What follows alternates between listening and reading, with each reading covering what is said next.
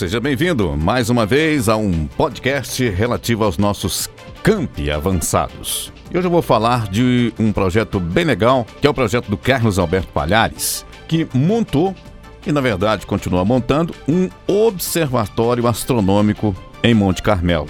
E esse observatório tem ajudado muito os alunos em seus trabalhos de extensão.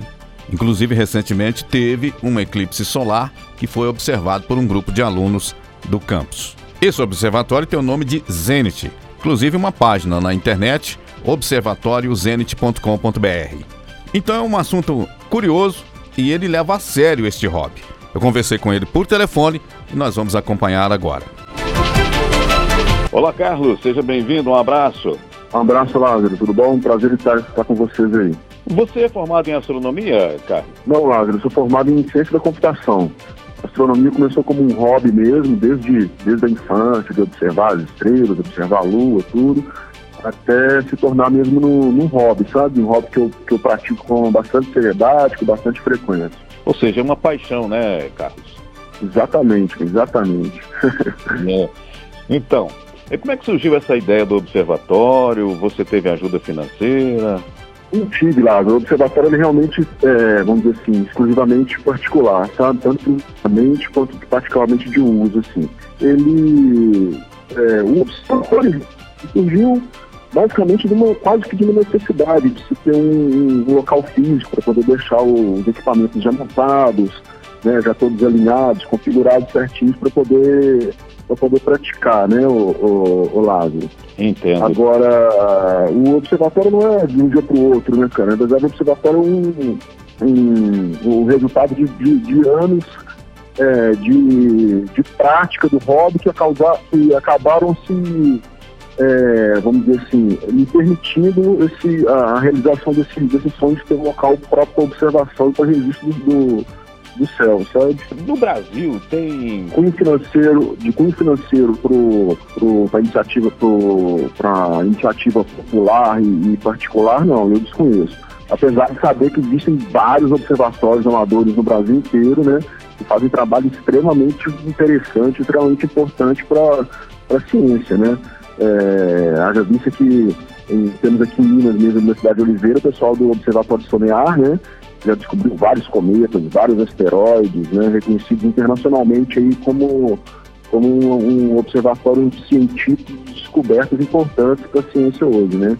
Uhum. E, os observatórios amadores fazem esse papel, né, Lázaro? Porque é, gente apaixonada como eu, espalhado pelo Brasil inteiro, pelo mundo inteiro, né, cara? produzindo, observando, produzindo fotos, produzindo pesquisa, produzindo divulgação da ciência, né? E tudo, e tudo isso acarreta, né? E, e quantos equipamentos você já tem? Ah, equipamento assim, eles dividem, mas basicamente hoje a gente tem é, é, equipamentos óticos, né? Que são, são dois telescópios e um binóculo, né? E a gente tem também a, as montagens, né? Que suportam esses equipamentos. É, para poder realizar as observações e os registros, né? É, câmera também, as câmeras, as lentes, os filtros. É difícil a gente quantificar assim, né, quantos equipamentos. O telescópio são dois. Né? Se equipamento é, telescópio são dois. Então, o, o, o observatório o telescópio, né, cara? Você precisa de um binóculo, né? Também. Das e... câmeras, né? Sei. E, e que objetos você é, pesquisa diariamente? Aquilo que, aquele, é, como você disse, que é um hobby, mas você leva o, é um hobby sério. Ou seja, você, você tem o costume de ficar. Uh, uh, uh, tem aqueles objetos que você vê diariamente? É, infelizmente, diariamente é difícil, né, Lázaro? Porque a gente trabalha é, bastante, né? Já tem a vida nossa do, do cotidiano, no dia a dia, é, profissionalmente e familiarmente também, que não permite a gente se dedicar tanto assim, né? Mas basicamente a gente é, observa e registra o que, que tem de, de, mais significante, que é possível registrar naquela época do ano, né? Então, agora, por exemplo, a gente está no período de planetárias, né? De, de fotografias planetárias, que a gente está com Júpiter no céu, Saturno no céu, né? Então, uma região bastante, é, uma época bastante, vamos dizer assim, produtiva nesse sentido, né? De planetas. Uhum. Dependendo da época de, de lua cheia, certo? A gente pode se dedicar mais à, observação e registro de objetos de céu profundo, né, de nebulosas, de galáxias. Então isso vai variar muito mais de acordo com aquilo que que está legal para poder se registrar e se observar naquela época, né, do que mais efetivamente se é diário. Não é diário, né? Esse trabalho, infelizmente, eu não faço diariamente. Mas, mas é frequentemente. sempre que pode, né? Sempre que pode, que dá um jeito, né? Essa Agora... época, por exemplo, aqui na região, a gente é favorecido pelo, pelo clima é, com, com poucas nuvens, né? Uhum. Enquanto que em outras, em outras regiões brasileiras não é assim. O pessoal, essa época, é o contrário nosso, né? Sofre com a época de chuva, de frente fria, né? Ao, nosso, ao mesmo tempo que nossa época lá de dezembro, janeiro, já se torna, já se torna uma época mais, um período mais difícil de, de observar, de trabalhar, que é um período de muita chuva, né, cara? Uhum. Recentemente tivemos aí o eclipse solar, né? Como é que foram os registros? Foi bacana? Sim, cara, a gente fez um. organizou um, um eventinho aqui, um evento aqui na UFO mesmo, né? No campus Monte Carmelo, aqui na unidade Arara, na unidade reunimos um grupo, né? Eu trouxe um, um, um telescópio, vários filtros, trouxe óculos próprios para observação do, do eclipse das crianças, né? Reuni bastante criança conhecida aqui, eh, filhos e conhecidos de meus amigos e professores, da gente técnico, de alunos, né?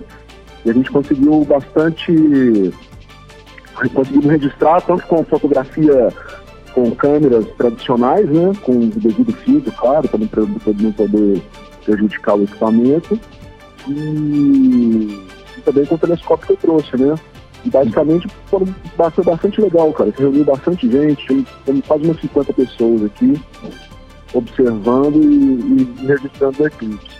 O é, que é, que é importante também ressaltar que a observação do eclipse tem que ser feita com sempre com o maior cuidado, né, lá? Observar, pro sol, observar o sol é sempre com o maior cuidado possível, né?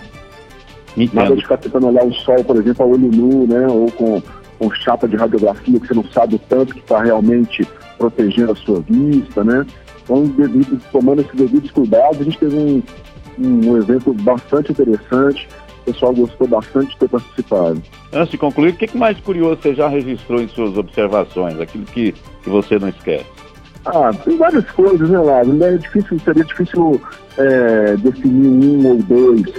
Mas basicamente a gente, a gente uhum. consegue observar e registrar muita coisa interessante, né?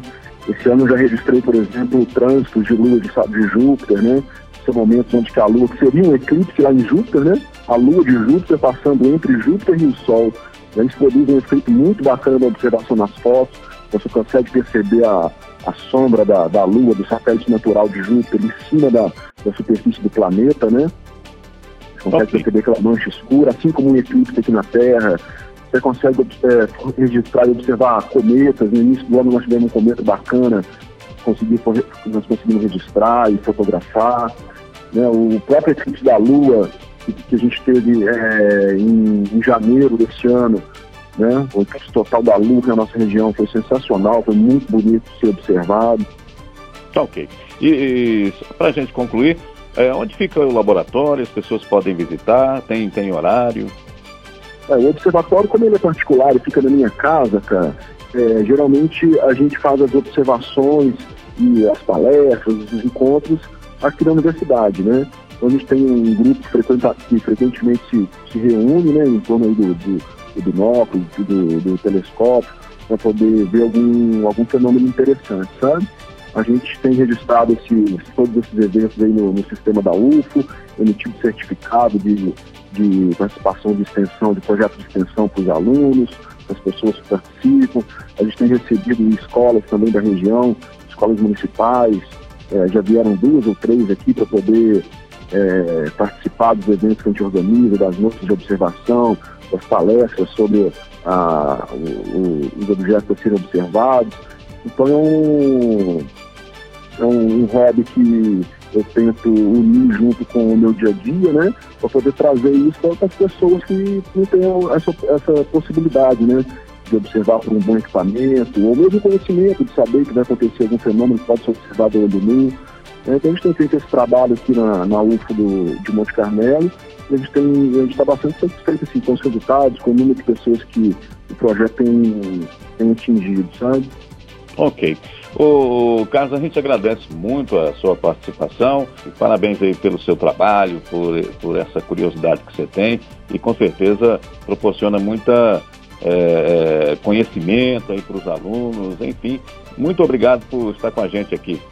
Eu que agradeço, Flávio. Eu que agradeço a oportunidade de poder é, com, é, contar como funciona um pouco o nosso projeto de astronomia aqui na, na UFO Campus Monte Carmelo.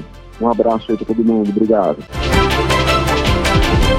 Legal, esse foi o papo então que eu tive por telefone com o Carlos Alberto Palhares, que tem o Observatório Zenit lá em Monte Carmelo.